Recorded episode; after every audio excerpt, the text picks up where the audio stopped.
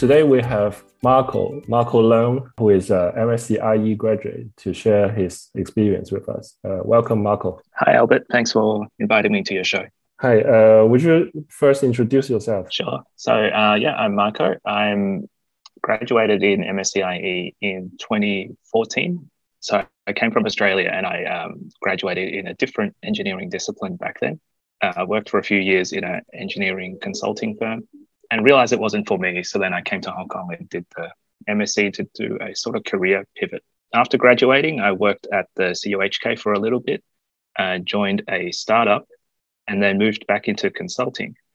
Uh, most recently, I have changed jobs and now I'm back into engineering, leading the well, as head of engineering at Seek Asia or JobsDB in Hong Kong. Yeah, actually, um, I, I've known Marco for quite a long time. He attended my course at uh, CUHK and then he was also my um, teaching assistant uh, when I teach the course. And then um, we also work together in the same company. So Marco, you have got a, a, quite a lot of experience. Why don't we start from your latest role? Um, can you just talk about like what is your task and what is your role in the current job?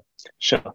So I'm a head of engineering at Seek Asia or JobsDB. So I've only been here for about two months. So I'm still learning a lot of what the job is about. Uh, primarily, my role is much less on actual coding. So, despite the name head of engineering, it's more about uh, managing the team and making sure our engineers are able to do their job and uh, managing the delivery so that we can meet the timelines that the company has set for us. I see. So you mentioned that Seek is like running a JobsDB right now. Is that only JobsDB that you are looking after, or there's different projects around? Right. So Seek, the company Seek, is from Melbourne, it was based in Melbourne, and it basically launched a, a jobs platform in Australia called Seek.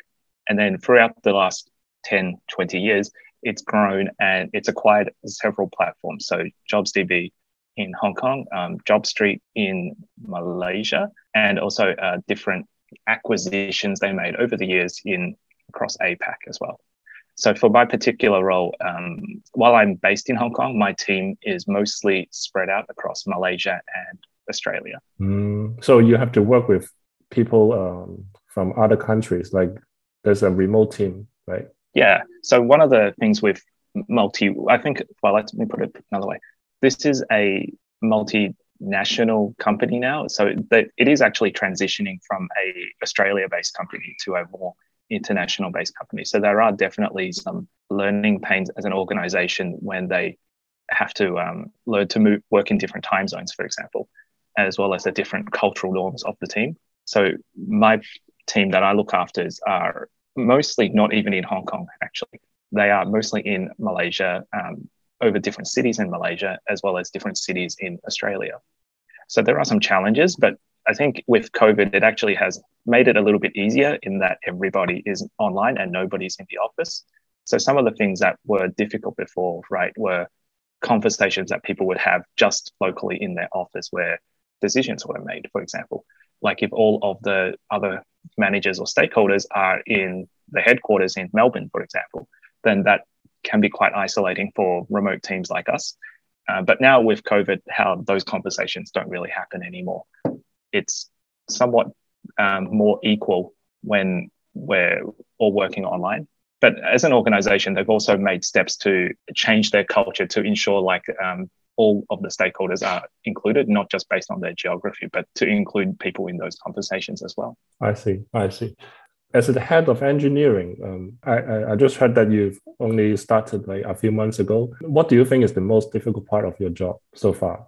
I think the most challenging parts, and this is probably true for all jobs, is learning how that organization functions and then learning the stakeholders. A lot of what we do, even though it's engineering, we have to manage a lot of stakeholders, whether it's in the product side, the finance side, um, as well as the engineering side.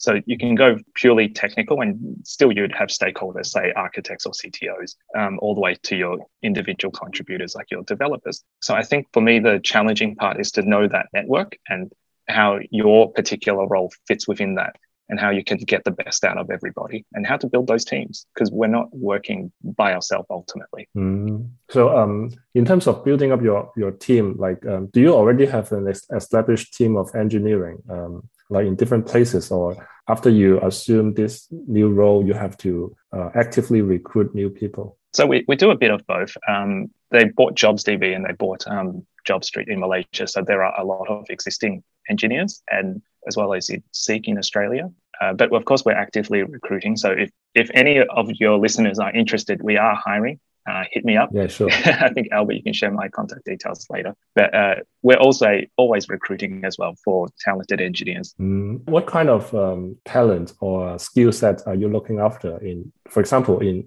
in opportunities in Hong Kong? Yeah, well, I should go back. My particular role is for the customer facing side, especially the candidate side.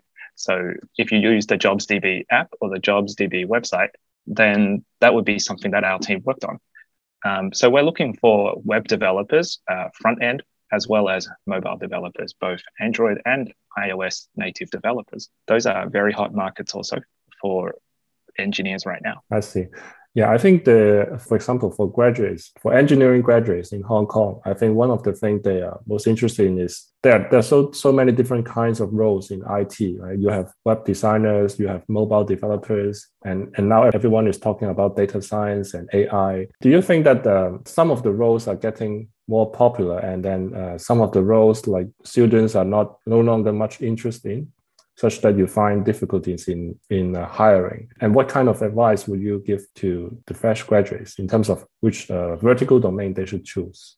I, I don't know if we're hiring in any domain that's not popular, mostly because we are working on web and mobile, which I think will be the dominant platforms for the next 10 years, let's say. In terms of which platform to pick. I think it would be more valuable as in from an engineering perspective to maintain that flexibility. Not to say to not specialize, but to always have an open mind about what the next platform is or where you want your career to develop rather than be pigeonholed. Reason I say that is I think back, say, 10 years when 10 years ago when iOS was just beginning or Android was just beginning and the platforms are very different to what they are now and they may not have been the most attractive choice but as the technologies evolve, there are always new platforms coming up. So I think it's much more important to remain, you know, in touch with the market rather than uh, resting on what you know and and solely focus on one domain. But having said that, I, it is always useful to specialize. It's always better to, or more um, satisfying, I think, to be an expert at something rather than a say promising beginner in many fields. Mm for example, as a company, you probably would look for someone who specializes in a certain skill set rather than. Uh, what, what, what my question is is uh, a lot of people are talking about full stack developer. What do you think about that title, or do you think uh, people should actually should focus on one or two things that they are really ex- expert in? Oh, that's a really good question. So, full stack developers are very useful, especially in the web world. But I think it also depends on the organization in, in terms of whether they have that need. Uh, for example, if they split a front end and a back end team up very distinctly, then a full stack developer is a nice to have rather than mandatory. If I was to pick one, I would say it, it would be more useful to learn the principles of each platform rather than necessarily being a deep expert. Because I think we value the flexibility of engineers being able to be trained up on new technologies as we go. So suppose you're ch- choosing like a front end role. There are actually a lot of frameworks and a lot of languages. So you, you don't know what your next company or your next job will require, or even in the same job if they decide to do a pivot. So I think it, just having that flexibility and um, knowing how to learn a new technology is much more important. I see. I see. Yeah, that's that's a good point. Um, I, I see that you have um, worked in a few places before. Um, so before this current role, I know that you um, was working at Accenture, I think more as a consultancy. Can you talk a little bit, little bit more about uh, what do you do there? Yeah, so consultancies in Hong Kong in particular are quite different. They, there tend to be two different flavors I found. So the first consultancy project I worked on was really a delivery project. Uh, we were organized into scrum teams there were uh, mobile developers, backend developers, and so on, like a full stack team essentially. And then we were deployed at the client side and we essentially functioned like the product team for the client. And the client basically supplied the product owners and the direction of how the project would go. Our team as a consultant was implementation. The other type of consultancy is really like around using technology to solve a business problem. So that was where the bulk of my time in consulting was actually. Uh, so I was deployed um, to a internet company. I think I can say that. Yeah, it was really around their organization and operations. So that was it, it was a bit strange because I was um, working at Accenture for a technology company, right? So in my mind, I had some expectations about what that meant to work in a technology consultancy. But then when we were deployed, it really depends on what your client needs. So that was my first role where I was not in a technology project, actually. It was a technology client for sure, like an internet company. But my particular role had nothing to do with coding, it had nothing to do with uh, programming or even architecture. It was purely about organization design and helping them run their team. So that was how I transitioned, if I will, from engineering into more people management. I see. So, so you mean this project is, is not even about looking for the right tool or right software to improve productivity in the company, for example? Right. So this one was really about um, process improvement and operations. We had to do a lot, much, uh, much more on the organization design, even escalation paths, training plans, retention plans, HR. It was really much more about the people management rather than any of the technology stack. But sure, we still had to uh, implement, well, the teams in particular still had to deliver a technical solution. But in my particular role, it was, I was very detached from the actual technology part that they were delivering. I see. Yeah, that's interesting because you mentioned that you, you've been um, working on a very technical role before. So how do you get all that uh, knowledge and skill set to, to finish this project? So with um, consulting companies, there is an expectation that you will learn on the job and they do supply you, they do um, provide training. So there's a lot of, especially if you go to a big consulting company like Accenture, there are a lot of training materials available, like from various online sources, as well as mentors that you can reach out to who's been in similar disciplines. So for me, I was in the mobile team and it was not really my discipline, but there were other software delivery leads or, or just delivery leads in general that were good mentors. And in consultancy, you're never alone. So that while I was the the lead of the APAC side, I had counterparts in EMEA and um, USA who we would work together to solve these common problems. Mm. You also like um, discuss with your colleagues and uh, share something like knowledge sharing with, within the company, I suppose. Yeah. So one of the great things of working for consultancies is the variety of work, and we do try to keep that knowledge within the organization alive. So when people move on, for example, that uh, that knowledge is not lost. And we have brown bag sessions, and that was more for informal sharing. But we'd also try to organize some training sessions about things that are quite unique. So it can be project specific learnings or other um, learnings about the, the way a client works, for example. And we try to share that so that we kind of have a broader knowledge within the organization about how those things work. Mm-hmm, mm-hmm. I see. Yeah, actually, talking about uh, IT consultancy, I think uh, there's a very interesting question I, I, heard from some of the students in the past. Like, not all students from uh, graduates from engineering or IT major uh, are interested in being a developer for a long time, like writing code or programming, but they still want to be working in the IT industry. So IT consultancy might be something that they uh, they can choose, right? So uh, they are still working in the IT industry, but they don't have to do a lot of hands-on development or implementation. Do you think this is something that uh, this kind of students can choose, or uh, they should not choose it simply because they don't need to do any hands-on development? what would be your like advice to them? Consultancies are very broad, and there are many many roles. So if you have a technical background, you can definitely join a consultancy, say a business analyst or a project manager. Those won't have any or minimal programming, and definitely having a technical background would help. But I would let me think about this. Yeah, I think I think my question is more about like um, sometimes people might might might think that being a consultant, you don't really uh, you don't you no longer have to like always spend time on coding and implementation. You don't have to always learn a new language or a new platform. Is that really the case, or as a consultant, you still have to be uh, well aware of what's happening around and uh, what are the new things that uh, are coming up? Okay, yeah, you definitely you may not need to code or implement the program or software package directly. That is true.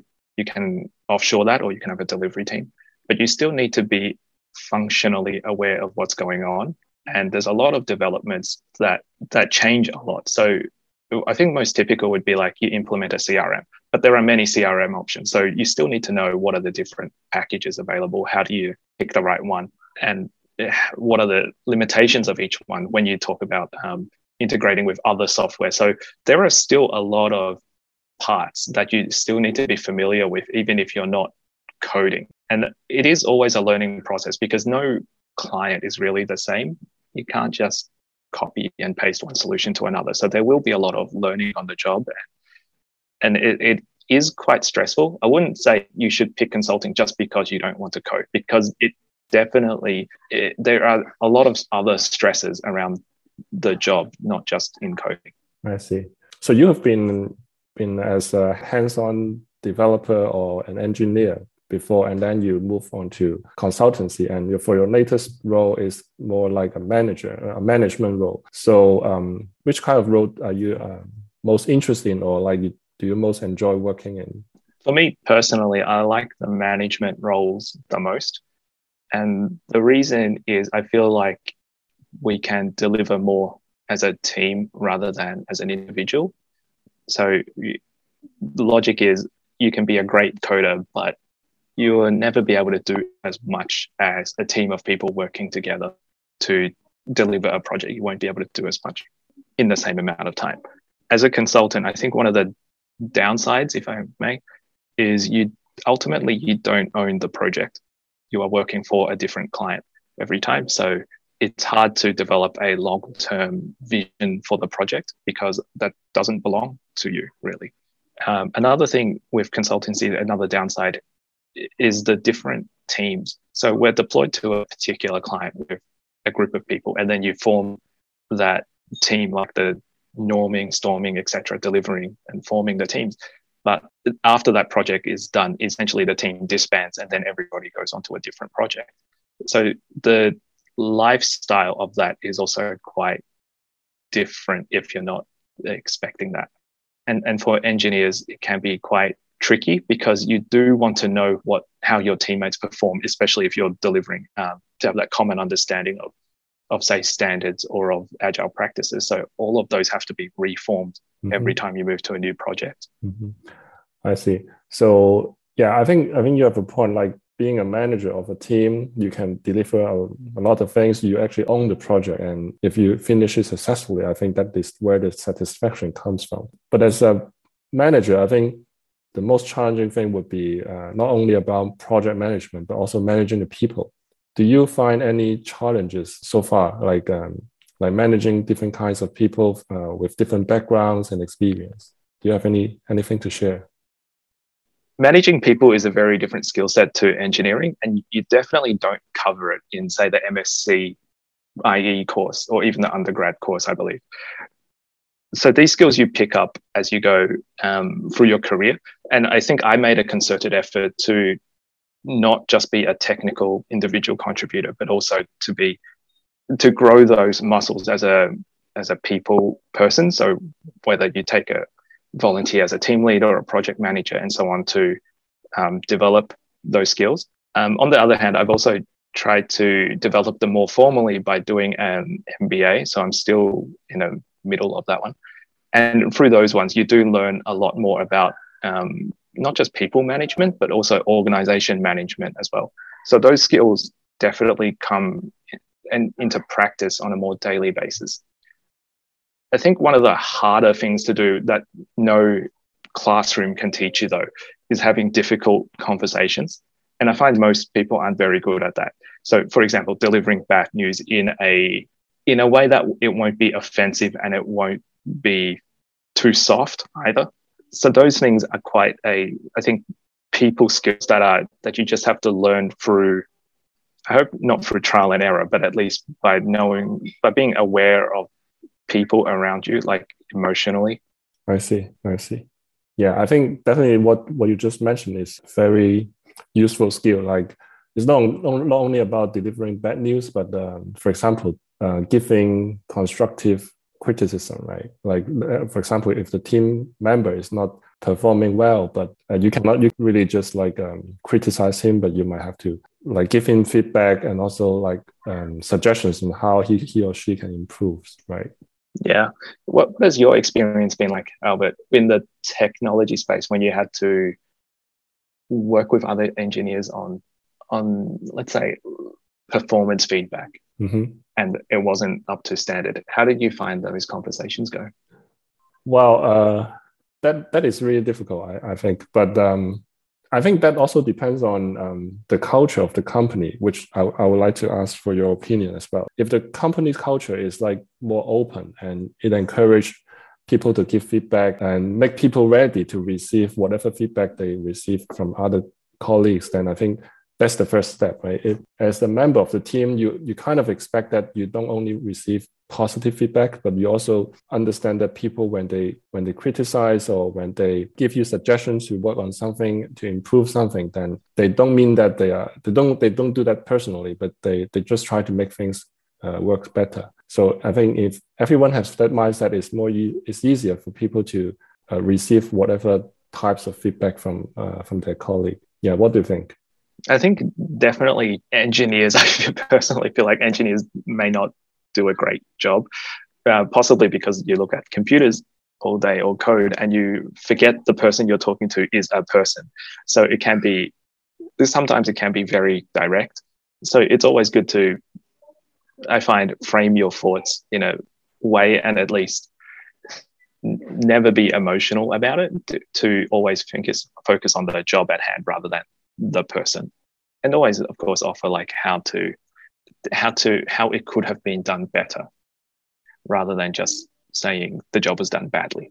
Right right. Yeah i think i think usually the um, i think the most important thing is to focus on on the work or on the on the task that was being done instead of the person who, who actually did that. Of course sometimes it's the things doesn't work because of the person but yeah focusing on the on, on, on the work or the job would be much better than like just simply criticizing or giving negative feedback to the person. Right. Yeah. So I mentioned like company culture just now, and I think as as head of engineering right now in your current role and as, as a management part of the management team, I think you would be responsible for creating a culture for the company, right? And how do you do that, or you, you what what are you trying to develop in your company uh, in terms of culture? So Seek has a very strong people culture. Um, what that means is we it's always like a people first organization. How that plays out when we go to the team level is listening to the people and always being honest and frank about it. So some things that we don't do, for example, you it's never to shield people from bad news. For example, we always have a honest. I think it's called radical candor. So if there's bad news, we would tell them it's bad news, but not to um, discourage anyone, but to let them know what's not working. From the management side, we try to always be as transparent as possible about what's going on. So, and and I think something that happens at Seek that I've never seen at other companies is about, say, discussions on remuneration, the the salary. So, I think especially in Hong Kong, that's quite opaque in many ways. That's like a HR or a management thing, and you very little visibility on that and it's like something that people never talk about. But here at Seek, it's quite a safe topic that um, people feel like they can bring up with their colleagues. And internally, from the management side, we always try to make sure that is um, very fair, like both to the market based on what is happening in the market, as well as internally. So you wouldn't have situations where a new joiner comes in on a very high salary and that would eclipse somebody who's been at the company at the same basically at the same role but at a lower salary. So we try to have management structures in place to make sure like we treat our people fairly. From a more personal point of view, I think from our team, we always we always try to give everybody a voice and also try to understand what everybody wants from their career. and we're open to that to that knowledge that not everybody wants to be um, ambitious or everybody wants to be a, a manager or anything like that. So there are different career paths that we put in place, and all of them are equally rewarding. I see. I see. How about a decision question, Albert? How do you decide if you're, as an engineer, if you should continue in engineering or if you should transition to a different role, like into management or something else? Um, yeah, that's an interesting question because I, I was asked this question not long not long ago because uh, right now I'm currently an individual contributor and um, my manager uh, was asking me whether I should I would like to transit into a manager management role a manager I, I really thought about that like do I really want to stay uh, as an individual contributor or like uh, should I, I change uh, to a manager and I think it it really depends on the personal interest for the first thing, right? Like I enjoy building stuff and I enjoy coding. Of course, like as you progress in, in your career, you don't do as much as hands-on uh, development or implementation. Is even if you are an individual contributor, you will be doing more like uh, architectural design or system design, trying to coordinate different different people working on the same project. But uh, still, you own the project and you are you are responsible for the design and also the the outcome of it so that's something what i i really enjoy that's why personally i think i, I will still be on the track of individual contributor and another thing to consider i think is about being a manager you uh, you have more responsibilities like you you are not no longer only uh, responsible for the the quality of your work but also as, as Marco, you have mentioned, like you have to coordinate different people, like you have to do people management and also be responsible to deliver the bad news or good news. Um, so I think it requires quite a different set of skills and also a different routine for your daily work. Usually, it's mostly down to uh, the personal preference. I don't know if if I answer your question. What do you think? It's definitely down to your personal preference, but I think there's a what was hard for me, at least at the start, was when I was pushed into the management position at the consulting company because you didn't have a choice, really. It was what the project needed. And it didn't feel comfortable with me for a while. But then it grew on me because as as I understood the role better, I felt like, oh, I actually enjoy the people management side and growing my team, growing the people. I think my confusion, or I don't know how I can give advice to here is if you're an engineer right now how would you know that? Because if I went back, say, five years at that particular point, I think my answer would be similar to yours. Yeah, I think actually, actually, I think that is a question that a lot of people would be thinking about, and I don't think we have a definite answer. But to be a manager, I think, um, as I just mentioned, the responsibility are quite different, and if a person working as an engineer feels that they, they no longer want to only focus on the technical stuff of a project they they want to understand, for example, what what is the bigger picture or how do different things or different resources come together to make a project work?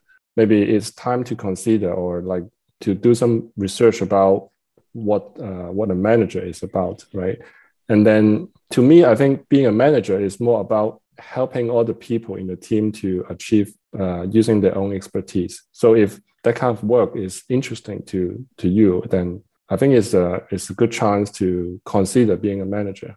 I don't know in other places, but at least as for example, as you mentioned, there are situations in which you are forced to to manage a project or manage a team, and you don't really have a choice. But uh, for example, in, in in our own company, we actually have a program that allows you to kind of experience the, the role of a manager. It's something like an apprentice so you, you get to learn about what a manager uh, needs to do and, and their responsibilities. And if you really like it, you can you can choose to transit to a manager later. Yeah. So I think if, if we have something like that in other places, maybe some engineers can can try and see if they really enjoy being a manager. Mm, that's true. Do you think in the engineering as an industry does not place enough emphasis on that career growth? I think at, a lot of uh, companies, it tends to be you go into engineering, you start as an engineer, and then you sort of progress up the ranks. But at some point, you will be given um, people management responsibilities as part of career, and there is no choice. Right, right. I think I, don't know. I mean, if if you talk about generally the tech companies all around uh, the world, I think you you still can choose to be an individual contributor as as long as you are able to deliver something uh, valuable, right?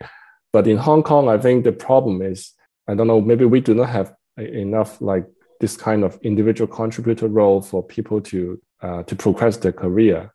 And sooner or later, maybe maybe you, your skill set is a, a bit outdated, or maybe um, things are changing too quickly. For example, so people are eventually forced to be a manager, like either a pro- product manager or project manager.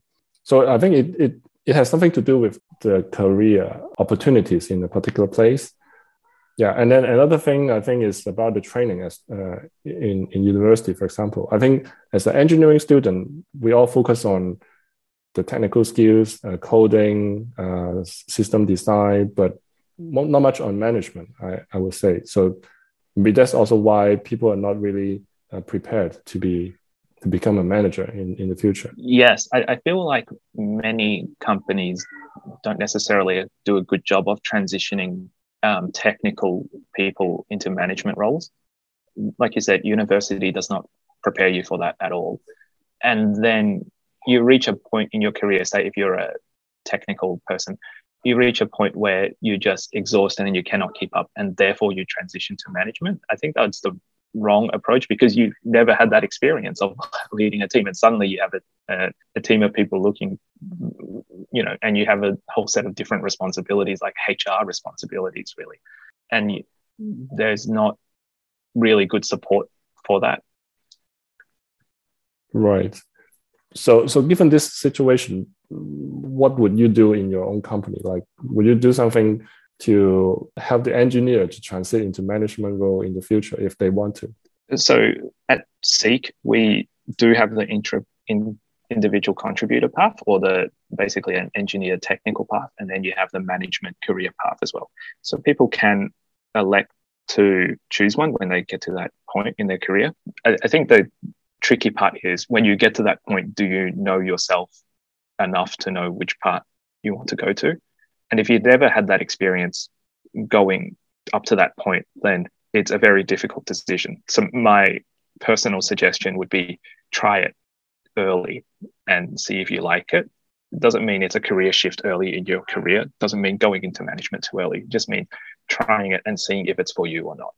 And and keep in mind, like you know, people's preferences change over time as well. Yeah, I think that's a good suggestion. But sometimes as an engineer, you, you don't you don't really get the chance to experience management. Uh, so as a company, what do you think can be done to actually allow, for example, an individual contributor to to actually learn about management in their early career, so that they have a chance to understand what it is about and whether they are really interested in that kind of job? We try to give people opportunity. So, so I'm thinking back to Accenture and also at Seek, for example. Once you were basically not the bottom rank, let's say, of the company, you were always given the opportunity or the option to at least be the direct line manager of people of the rank below you. So suppose you were a, let's see, what the rank was, consultant, then you could lead a team of associates. And it would just be for the project basis. And then after that, you could go back and do consulting as an individual or continue, you know, in your career path. So there are definitely options that companies can do by basically just opening it up to different people rather than just picking the people who you've worked with before on this particular role. But you definitely need a company of a certain like size to be able to do that. Mm, mm, I see. Yeah, we're almost time. Maybe maybe one last question. Um, so, as a graduate of IE, what kind of advice or suggestion would you give to the current IE students? Keep your mind open. Technology moves very fast. Don't be fixated on just one stack or one technology yeah, I think when when I was graduating, everybody was doing jQuery still, and you'd be laughed out of the room if you still use jQuery today. I think with the the way JavaScript has evolved and the different frameworks, and so it's always always keep your eye open for what's happening. But having said that, don't jump into it just for the sake of jumping into a new technology. Mm-hmm, mm-hmm. Okay, yeah, I think that's very very useful advice yeah i mean working in technology definitely you have to be open minded because uh, new things come up almost every day or even every hour you have to be open to accept new things and just be able to learn and be flexible, right? Yeah. Hey, can I ask you one last question, Albert? sure. How is it like working in Ireland versus Hong Kong in the technology space? Yeah, um, honestly, I don't have a lot of experience working in Ireland. Is I've only spent like one and a half year here so far, uh, and only in a big tech company, uh, and not in in the other areas or domain. I mean, the, the major difference is that I I get to work with a lot of people from different background and experience. Although I'm in Ireland, I, only my manager is an Irish, and my other team members are either from like uh, from China, from Taiwan, from other European countries. So we have a lot of different cultural backgrounds and experience, and I think that's something that I really enjoy, like, because you you learn to work with people with different background and so they, they look at things from different perspective and you you always got a lot of good feedback because people think about things very differently. So and that's what drives me to improve in different areas. Uh, in hong kong i think yeah of course you you might be able to work with foreigners or like expat but uh, i think the opportunities are much fewer. And and usually you work with people from i mean you work with local people. So that's a major thing that I, I find it very different between working in Hong Kong and working in Ireland. Is it just is it a recommendation to move out of Hong Kong if you want to pursue a career in tech?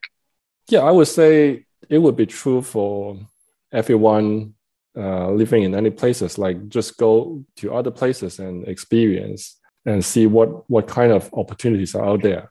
I know people from Europe they would just go to different places to in order to learn about the culture or to, to have different job experience. I think Hong Kong, in terms of IT, one of the problem is that we don't have a lot of big tech companies in Hong Kong. So we don't really get the experience to work on very large scale projects.